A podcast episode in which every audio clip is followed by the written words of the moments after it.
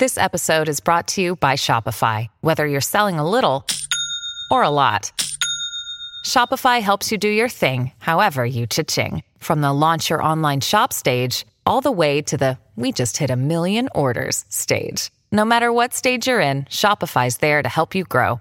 Sign up for a $1 per month trial period at shopify.com slash special offer, all lowercase. That's shopify.com slash special offer.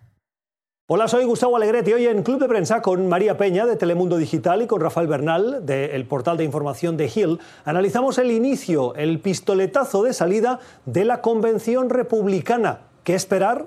Hay muchos puntos eh, de, enorme diferencia entre lo que vimos la semana pasada y lo que veremos esta semana en Charlotte. Por supuesto, la otra controversia que tú mencionabas, la, ex, la primera dama, Melania Trump, dará su discurso desde, eh, desde la Rosaleda de la Casa Blanca eh, y la controversia ahí es que hay una ley federal que le prohíbe a los empleados públicos eh, participar en actos de campaña. Esa ley en particular no, eh, no afecta a los mandatarios. O sea que por eso se le está permitiendo a Trump que haga su discurso de aceptación desde la Casa Blanca.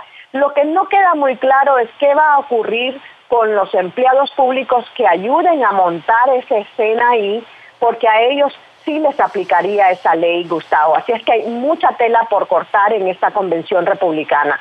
La estrategia republicana aquí es muy claro que es igual que no cambiaron la plataforma del 2016 para acá, no van a cambiar su estrategia del 2016. Quieren, quieren agarrar un apoyo de base férreo, que no, se, que no se mueva, que salga a votar, que se emocione por salir a votar y a partir de ese 30, 35, 40%, de, dependiendo a quién le preguntes cuánto es, este, probablemente más o menos en medio de ese rango, eh, y a partir de eso hacer que los independientes, digamos, este, este grupo que los, que los a quienes los demócratas están apelando, se desencanten un poco de los dos lados. Estos independientes que ya dijeron no queremos nada más de Trump, nos incomoda la manera de gobernar de Trump, Trump sabe que no puede ir tras ellos y entonces trata que se desencanten de Biden también. Entonces va, vas a ver, yo creo, un, una convención de muchos más ataques. Curiosamente, el presidente Trump estaba diciendo que iba a ser una convención más, este, más optimista.